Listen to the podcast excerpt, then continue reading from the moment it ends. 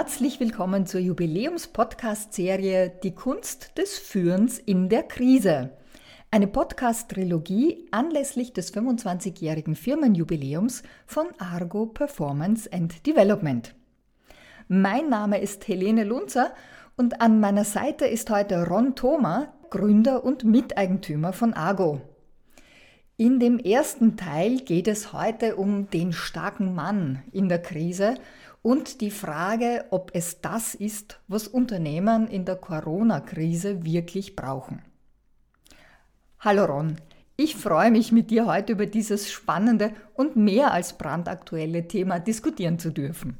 Ja, ich freue mich auch, dass wir dieses Thema gemeinsam besprechen können und dass wir uns über Führung, Leadership, helle, dunkle Triade gemeinsam ähm, unterhalten. Und ich denke, es sind Zeiten, die genau dieses Thema ähm, auflegen und wo dieses Thema ganz, ganz ein wesentliches ist, wie wir eh alle miteinander tagtäglich aus den Medien, aus den Schlagzeilen, Schlag, Schlagzeilen merken. Du bist Coach und Führungskräftetrainer und arbeitest auch sehr viel mit internationalen Teams, also auch viel interkulturell. Du hältst Vorträge an Universitäten und bist auch Co-Autor von Büchern wie Open-Minded Leadership. Und jetzt ganz aktuell hast du ja gemeinsam mit Nana Walzer das Buch Die helle Seite der Macht herausgebracht, was uns auch schon in unser heutiges Thema einführt. Und daher gleich die erste Frage an dich. Du erlebst Führungskräfte ja auch aktuell in deiner Rolle als Coach und Trainer. Was ist denn aus deiner Sicht in der Praxis notwendig, um durch Krisenzeiten wie diese souverän führen zu können? Mhm. Ja, da sind ein paar so Kriterien ganz wichtig. Das eine ist so, Zukunftsbilder zu haben, ja, sozusagen, wo, wo geht die Reise hin? Glaube ich an eine Zukunft? Das zweite ist auch dieses Thema, in der Lage zu sein, ähm, Dinge so zu transportieren, dass die Leute verstehen können. Also verständlich zu sein, klar zu sein in dem, was man sagt. Ähm, Agilität, die Beweglichkeit zu reagieren, ja, zu sagen, als Organisation, aber auch als Mensch, äh, auf das mich einstellen zu können und Mut, nämlich mutig zu sein und zu sagen, ähm, ich traue mich etwas zu entscheiden, auch wenn ich jetzt nicht hundertprozentig weiß, wie das, wie das Ding ausschauen soll. Und ich denke, wir brauchen Organisationen und Führungskräfte, wo das möglich ist. Ja? Wo klare Bilder da sind, wo wir wissen, wo wir hinwollen, auch wenn wir nicht genau wissen, wie wir hinkommen. Und das ist für Organisationen schwierig und, und für viele Menschen auch, weil wir halt damit Komfortzonen verlassen müssen. Du hast es ja schon angesprochen, aber ich würde hier gerne noch ein bisschen mehr ins Detail gehen. Was sind denn Eigenschaften, die eine Führungskraft braucht, um in dieser Krise bestehen zu können und um auch Mitarbeiter durch diese Krise führen zu können? Mhm. Also ich denke, es ist eine Mischung aus Eigenschaften und Kompetenzen. Ne? Und da sind für mich so ganz, ganz wesentliche Dinge und das ist so der Schwerpunkt, der sich eh in den letzten Jahren schon gebildet hat, das ist dieses englische Wort Mindfulness, Aufmerksamkeit ja? Und wahrzunehmen, was gerade passiert. Ähm, das Zweite ist natürlich auch das Thema Hoffnung. Also auch ein Mensch zu sein, der optimistisch ist, der an eine Zukunft glaubt, der, der, der Hoffnung hat und, und, und Hoffnung nicht im blinden rosa Brillen-Ding, sondern einfach herzugehen und zu sagen, ich glaube daran, dass wir das schaffen und ich glaube auch, dass wir gemeinsam gut genug sind und dass wir die Kompetenz haben, das hinzukriegen. Ähm, das Dritte, und das ist sehr spannend für Organisationen, das ist ein neues Lernen in Richtung äh, Compassion, also dieses Mitzufühlen. Ja, nicht Mitleid, sondern mitzufühlen und einfach zu spüren, auch so ein bisschen empathisch, was, was Sache ist und, und um ein Gemeinsames zu geben. Und dann so eine Fähigkeit äh, wie, wie psychische Stabilität. Ja, dass, dass ich quasi die, in mir Ruhe, mit mir im Reinen bin und stabil bin, auch in, in, in stabilen Zeiten. Weil Stabilität suchen die Menschen, die kann man aber nicht anbieten, sondern die äh, ist etwas, ähm, eine, eine, eine Fähigkeit, die man über Resilienz zum Beispiel äh, sehr, sehr gut leben kann. Und das führt dann wieder auch zu so Fähigkeiten, transparent zu sein, zu vertrauen, mir selbst zu vertrauen und anderen zu vertrauen. Und ich würde sagen, das ist einmal so ein Bündel mit, mit vielen Kleinigkeiten, die dazugehören, das aus meiner Sicht für eine Organisation, also das ist nicht nur eine Kompetenz eines Menschen, sondern auch eine Organisationskompetenz. Die ganze Organisation, die, das Organisationsklima, die Kultur ähm, so aufgestellt ist, dass das möglich ist, gefördert wird, ähm, und, und, und abrufbar und lernbar ist für die. Das ist jetzt die sehr positive Form einer Führungskraft, um souverän durch die Krise zu führen. Aber ist das auch die Realität? Ich erlebe oft auch Führungskräfte gerade in den Top-Etagen, die sich etwas anders darstellen. So der starke Mann, der genau weiß, was zu tun ist, komme was wolle, koste es, was es wolle, der sein Ding einfach durchzieht. Also in den letzten Jahren gab es da so interessante Versuche, das zu beschreiben und zu sagen, gibt es da irgendetwas, was signifikant häufig auftritt bei solchen Menschen? Ähm, und da hat sich herausgeprägt etwas, was wir als die dunkle Triade bezeichnen, nämlich eine Kombination aus subklinischen Phänomenen und subklinisch deswegen, weil sie noch nicht pathologisch sind. Wenn es pathologisch werden, wird es ganz schrecklich. Ja? Äh, sondern subklinische Phänomene, die auch gesellschaftlich anerkannt sind. Und wenn wir uns diese, dieses Dreigestirn anschauen, dann ist die Spannung in dem Dreigestirn das, dass es in sich in einer feinen Ausprägung Stärken sind, die diese Menschen erfolgreich machen, aber in dem, wie es sich im Laufe der Zeit festigt und wie es dann ausgeprägt wird, zu dem werden wir dann später noch kommen, warum das so ist, ähm, wird es natürlich problematisch. Das eine ist der Narzissmus, ne? das kennt in jeder langläufig und es ist so diese, diese Selbstbezogenheit, das ist so eine Grandiosität ne? und, und stolz, arrogant, ja? das gehört alles zusammen ähm, und, und mit, dieser, mit dieser Einstellung durchs Leben zu gehen und so einen übersteigenden Selbstwert zu demonstrieren, der aber in vielen Fällen eher im Hintergrund äh, ein mangelndes Selbstbewusstsein hat, weil sonst äh, könnte ich mich ja auch auf Kritik und das alles einlassen. Und äh, das ist halt eine, eine, eine, eine Sache, die halt schon Anspruchsdenken führt, dass man auch bei solchen Menschen sieht. Ne? Also fallen jedem wahrscheinlich welche an, die sagen, aber mir steht zu. Und die haben auch kein Unrechtsempfinden, was das betrifft, weil es steht ihnen ja zu, weil sie sind ja grandios. Die zweite Kompetenz da drinnen ist dieser Machiavellismus, der so äh, von ausbeuterischem Verhalten und Eigeninteresse geprägt ist. So kostet es, was es wolle, ich erreiche meine Ziele, unabhängig von ideologischen Bindungen oder Moral. Ja, also Machiavellisten kennen keine Moral, sondern was notwendig ist, damit ich das erreiche, was mir wichtig ist, äh, oder um die Ziele zu erreichen oder der Sache das zu geben, was es braucht, äh, bin ich bereit, alles zu tun. Und das sind natürlich auch Menschen, die andere instrumentalisieren, ähm, moralische Vorstellungen lustig finden und missachten und halt auch zur Täuschung und zur Manipulation neigen, wenn es strategisch notwendig ist. Ja, und last but not least, die, die, die, die dritte Fähigkeit da drinnen und die, die ist halt die, die schwierigste, das ist die Psychopathie. Und das ist so ein wirklich äh, gefühlskalter Egoismus, der, der von einer starken Impulsivität geprägt ist, also dieses Impulsive, dieses, dieses Aufbrausende, dieses Tun, wonach mir gerade ist, äh, ohne Rücksicht auf Verluste ähm, das ins Unbarmherzige gehen, gehen kann. Ähm, ich handle ohne Reue, also die empfinden auch tendenziell dann keine Reue. Ähm, Lügen und, und übermäßige Risikobereitschaft gehört halt da auch dazu. Und, und das ist halt schon im Dreigestirn, dass halt das dem Ganzen schon eine gewisse Brutalität gibt. Und von der dunklen Triade sprechen wir dann, wenn diese drei Dinge gleichzeitig oder, oder in der Persönlichkeit äh, massiv alle drei bleiben. Einzeldinge gibt es natürlich auch bei Menschen, da wo du nur eines von den dreien siehst. Aber wenn sich das so richtig ausprägt, dann haben wir natürlich genau diese Probanden am, am Plan, die wir politisch kennen aus der jüngsten Vergangenheit und der Gegenwart, die wir in Firmen kennen. Auch da gibt es wieder äh, Beispiele, wie man in den letzten Tagen und Wochen gesehen hat, wie sich so Führungskräfte verhalten und, und ähm, ja, das ist halt diese dunkle Triade. Ich denke, du kriegst ja auch in der Praxis solche, so eine Art von Führungspersönlichkeit mit. Was ist denn aus deiner Sicht das größte Problem, wenn solche Führungspersönlichkeiten in einem Unternehmen losgelassen sind? Naja, wenn du wenn du's, wenn auf die Spitze treibst und diese Persönlichkeiten an der Macht sitzen, dann entstehen natürlich, und das hat man äh, sehr schön gesehen in, in, in Amerika, dann entsteht eine der größten Probleme ist natürlich Angst.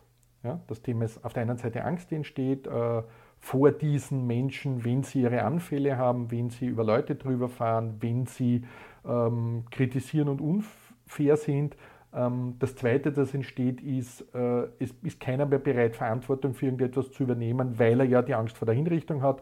Äh, damit wartet man nur mehr darauf, was der eine sagt oder die eine ähm, und, und, und, und übernimmt da keine Mitverantwortung mehr und denkt nicht mehr mit.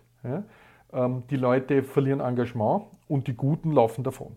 Also das heißt, wenn du es nicht notwendig hast äh, und, und, deinen eigenen Selbstwert aufrechterhalten willst, dann, dann, dann, wirst du irgendwann einmal sagen, oh nein, das tue ich mir nicht an. Und da übrigens sind die neuen Generationen, die Jungen, äh, deutlich schneller im, äh, das gebe ich mir nicht, also so nicht, ich lasse mich nicht anschreien, ich lasse mich nicht klein machen und ich will keine Chefin oder keinen Chef haben, der all das, was ich mache, als das seine verkauft. Ja, und das geht schneller. Da bin ich mir sicher, dass meine Generation das noch anders gelernt hat, das zu akzeptieren, als das gehört einfach dazu. Und das ist nicht mehr so. Ja, also Angst, mangelndes Engagement, Mitdenken und das Verlieren der besten Leute über Zeit äh, sind, glaube ich, die größten Probleme für eine Organisation mit solchen Führungskräften. Und dazu kommt noch, dass dann dieser Mensch alleine alles denken muss und alles entscheiden muss und alles können und wissen muss. Und das ist im 21. Jahrhundert nicht mehr möglich. War vielleicht vor 200 Jahren möglich, war vielleicht auch noch vor 100 Jahren möglich, weiß ich nicht, aber es ist nicht mehr möglich. Du kannst das nicht alles wissen, du kannst das nicht überblicken, du kannst das nicht mehr steuern. Du brauchst Menschen, die mitdenken und je diverser wir sind, desto besser sind wir in Organisationen, desto besser können wir auf Dinge eingehen. Ich glaube, das, was du jetzt beschrieben hast, macht auch schon sehr deutlich, warum so eine Führungspersönlichkeit in einer Krise, wie wir sie jetzt haben, doppelt schlimm für ein Unternehmen ist weil da gibt es ohne dies schon Unsicherheit. Da gibt es schon sehr, sehr viele Ängste. Und wenn man dann noch so eine Führungskraft hat, die das schürt, die von sich aus schon Angst und Schrecken sozusagen verbreitet und keine Stabilität gibt, die notwendig wäre, gerade in solchen Zeiten, dann ist das sehr auf den Punkt gebracht, warum der starke Mann in Krisenzeiten vielleicht nicht die ideale Version einer Führungspersönlichkeit ist.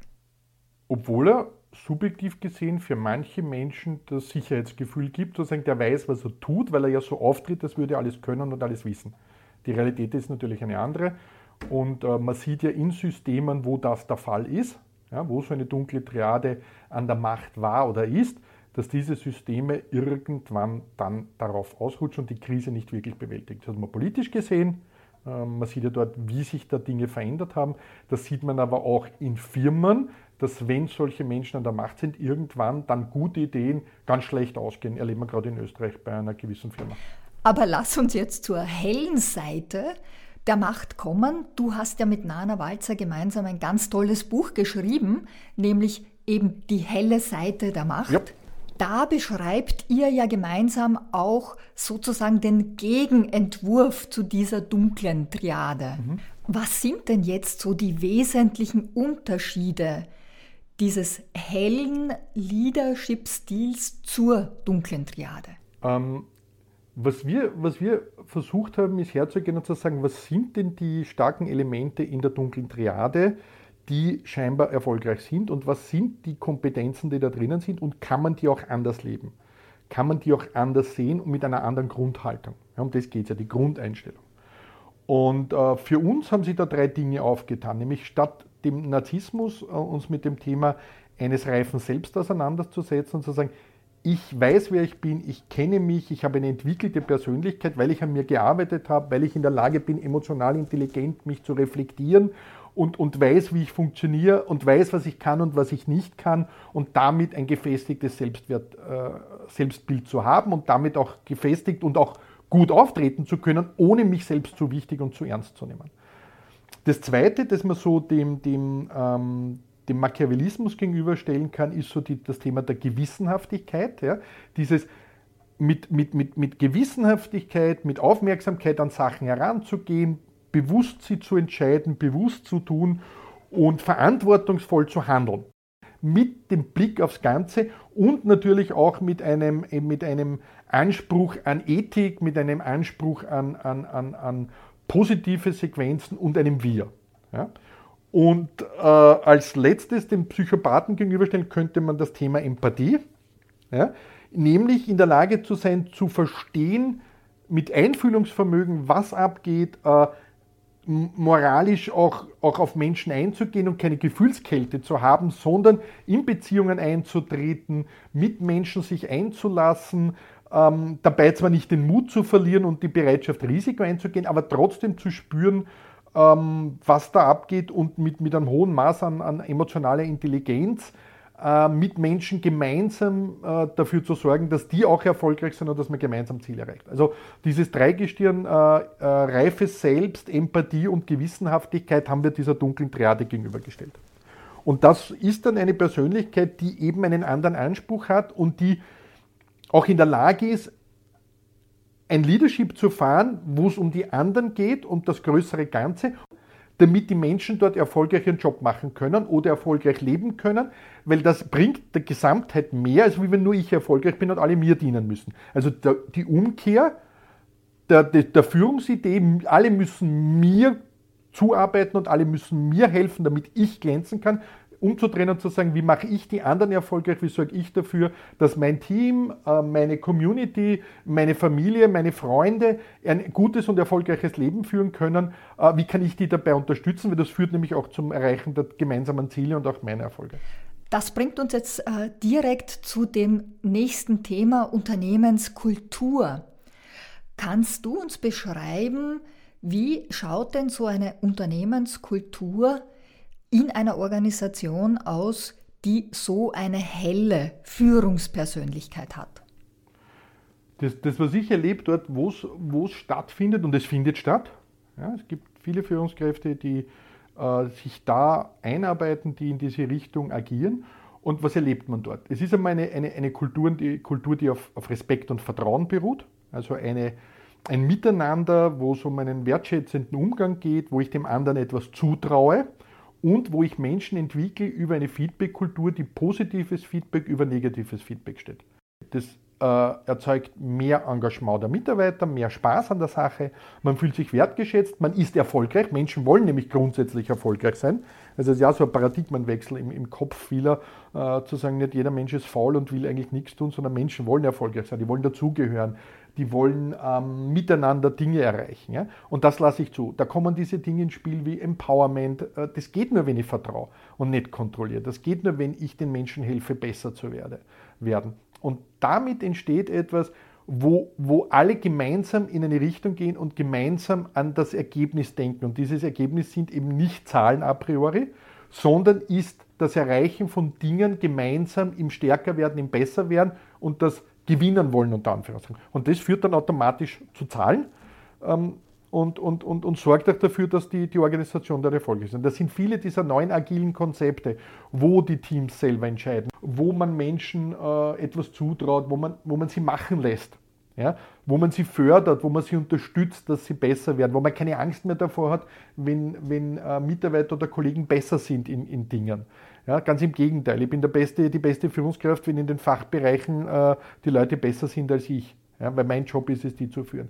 Also ein Umdenken in was ist Erfolg und die Persönlichkeit ein Stück zurückzunehmen und dafür zu schauen, dass es anderen gut geht, dass andere einen Job machen können. Und da sind wir wieder bei dem, was wir am Anfang gesagt haben, bei diesem Thema äh, Compassion, bei diesem Thema Stabilität, bei diesem Thema aufmerksam, mindful ähm, und bei dem Thema an, an, an gute Zukunft glauben, was halt wieder zur Resilienz führt.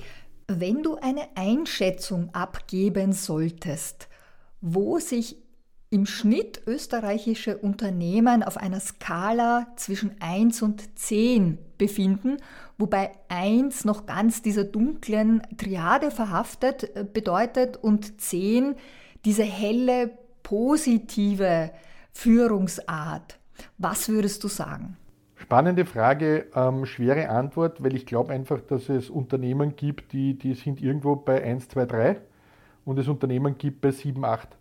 Und ich glaube, dass das nicht generell zu sagen ist, in Österreich ist es so oder in Deutschland ist es so oder in Amerika ist es so, sondern ich glaube, dass das wirklich abhängig ist von den einzelnen Unternehmen und da ist es ganz wichtig, wer, wer sind diese Role Models, wer sind diese, diese Pace-Setters an der Spitze, wer sind diejenigen, die da ähm, vorweggehen und was lassen die zu.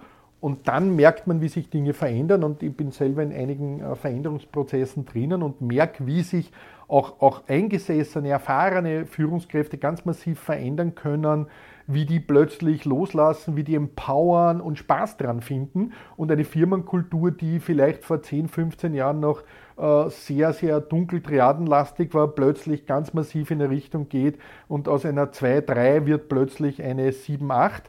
Ja, ich erlebe Organisationen, wo so viel Druck herrscht, wo da überhaupt keine Veränderung passiert, wo, der, wo, wo auch so von oben nach unten dieser Führungsstil der dunklen Triade sich durchzieht, also nicht nur oben, sondern auch weiter unten. Ähm, ich erlebe Firmen, wo Teilbereiche ähm, extrem wertschätzend sind, aber das Gesamtsystem auch immer noch ähm, sehr stark von, von der dunklen Triade geführt wird. Das, das ist ganz, ganz schwierig. Ich glaube, da gibt es keine Tendenz zu sagen, es ist so, sondern ich glaube auch, dass es wirklich abhängig davon ist, der jeweiligen Organisation. Und da beginnt halt der Fisch am Kopf zu stinken oder auch nicht. Altes Motto, genau. Kannst du zum Abschluss vielleicht noch ein bisschen aus dem Nähkästchen plaudern und uns erzählen, du sagst, du erlebst ja auch diese, dieses positive Leadership in der Krise jetzt. Was tut denn so eine Führungskraft? Um Mitarbeiter nicht zu verlieren, um diese Stabilität zu geben? Ähm, ja, das ist so ein bisschen die Summe von dem, was wir jetzt gerade besprochen haben. Also ich habe dort Führungskräfte erlebt, die äh, sich von Anfang an sehr transparent, sehr klar vor ihre Mitarbeiter gestellt haben und denen erzählt haben, was Sache ist. Ähm, die haben sich hingestellt, haben gesagt, das sind die Fakten, so schaut es aus. Wir glauben daran, dass wir das schaffen werden, aber wir können euch nicht genau sagen, wie und wann das vorbei ist. Das wissen wir eben nicht. Es ist eben eine, eine VUCA-Welt. Ähm, und die sind in, in regelmäßigen Kontakt mit den Leuten gewesen. Die haben regelmäßig mit ihnen Videokonferenzen gemacht. Die haben mit den Leuten wöchentlich äh, gesprochen, haben denen ein gutes Gefühl gegeben, diese, diese psychische Stabilität. Die haben sich um die Leute gekümmert, haben geschaut, dass die gesund bleiben, haben ihnen Materialien zur Verfügung gestellt ähm, und haben die nicht kontrolliert im Homeoffice, sondern haben denen auch freie Hand gelassen, haben gesagt, mach deinen Job, ähm, ich weiß, was du kannst, wenn du was brauchst, sagst und wir hören uns jeden zweiten, dritten Tag. Äh, die haben auch so Team-Meetings gemacht und haben die neuen Technologien sehr schnell eingebunden. Ähm, die, die, die, die haben die Leute gelobt, Erfolge, äh, positive Geschichten geteilt und nicht nur gesagt, was alles nicht funktioniert, jeden zweiten Tag die, die Umsatzzahlen geknetet und gesagt, warum sind die hinten nach. Also man hat sehr viel von dem erlebt, äh, unter diesem Begriff wirklich im Kontakt mit den Menschen zu sein, ähm, wertschätzend, respektvoll umzugehen und den Leuten die, zu ermöglichen, dass die ihren Job machen können. Ja? Und denen die Chance zu geben, dass sie erfolgreich trotzdem sein können und die Erfolge auch äh, vor den Vorhang geholt und gesagt, schaut, was wir alles zusammen gebraucht haben, schau, wo wir stehen. Und immer wieder die Situation angesprochen, ohne sie schön zu färben. Sehr klar, sehr transparent, sehr vertrauensvoll ähm, und den Mitarbeitern auch Möglichkeit gegeben haben, etwas zu entscheiden, etwas zu tun und ihren Job zu machen. Ja, ich finde, das waren jetzt sehr schöne Abschlussworte. Beim nächsten Mal werden wir uns damit beschäftigen, was kann eine Führungskraft für sich selbst tun, um gut durch so eine Krise zu kommen, um die Schlagkraft und das Wohlbefinden für sich selber und für seine Mitarbeiter zu erhalten. Aber für heute, Ron, möchte ich mich bei dir ganz herzlich bedanken für dieses interessante Gespräch und auch all die Insights, die du uns gegeben hast aus deiner Erfahrung und aus der Praxis heraus. Und für mich stellt sich jetzt schon die Frage, ist es der starke Mann in der Krise, den wir brauchen, oder ist nicht der starke Mann selbst in der Krise? Und man braucht in Zeiten wie diesen ganz andere Führungspersönlichkeiten. Ja, ich denke, dass wir in einer Zeit leben, die Leadership mehr braucht als zuvor. Ich glaube, dass das auch die Chance ist für jeden, der in einer, in einer Rolle ist oder sein möchte, wo er oder sie etwas verändern möchte, entscheiden möchte oder, oder einfach ähm, erfolgreich sein mag, Leadership zu übernehmen und dafür zu sorgen, dass Dinge nicht wieder zurückgehen zu dem, was wir vielleicht mal hatten, sondern sich weiterentwickeln, dass wir das auch als Chance sehen, in Zukunft Dinge anders zu machen und äh, ein bisschen respektvoller, wertschätzender miteinander umgehen und trotzdem erfolgreich sein zu dürfen. Ich freue mich jedenfalls schon auf unser nächstes Gespräch. Ja, ich freue mich auch und äh, dass alle gesund bleiben draußen und, und äh, erfolgreich durch diese Krise kommen. Davon gehen wir aus. Thank you.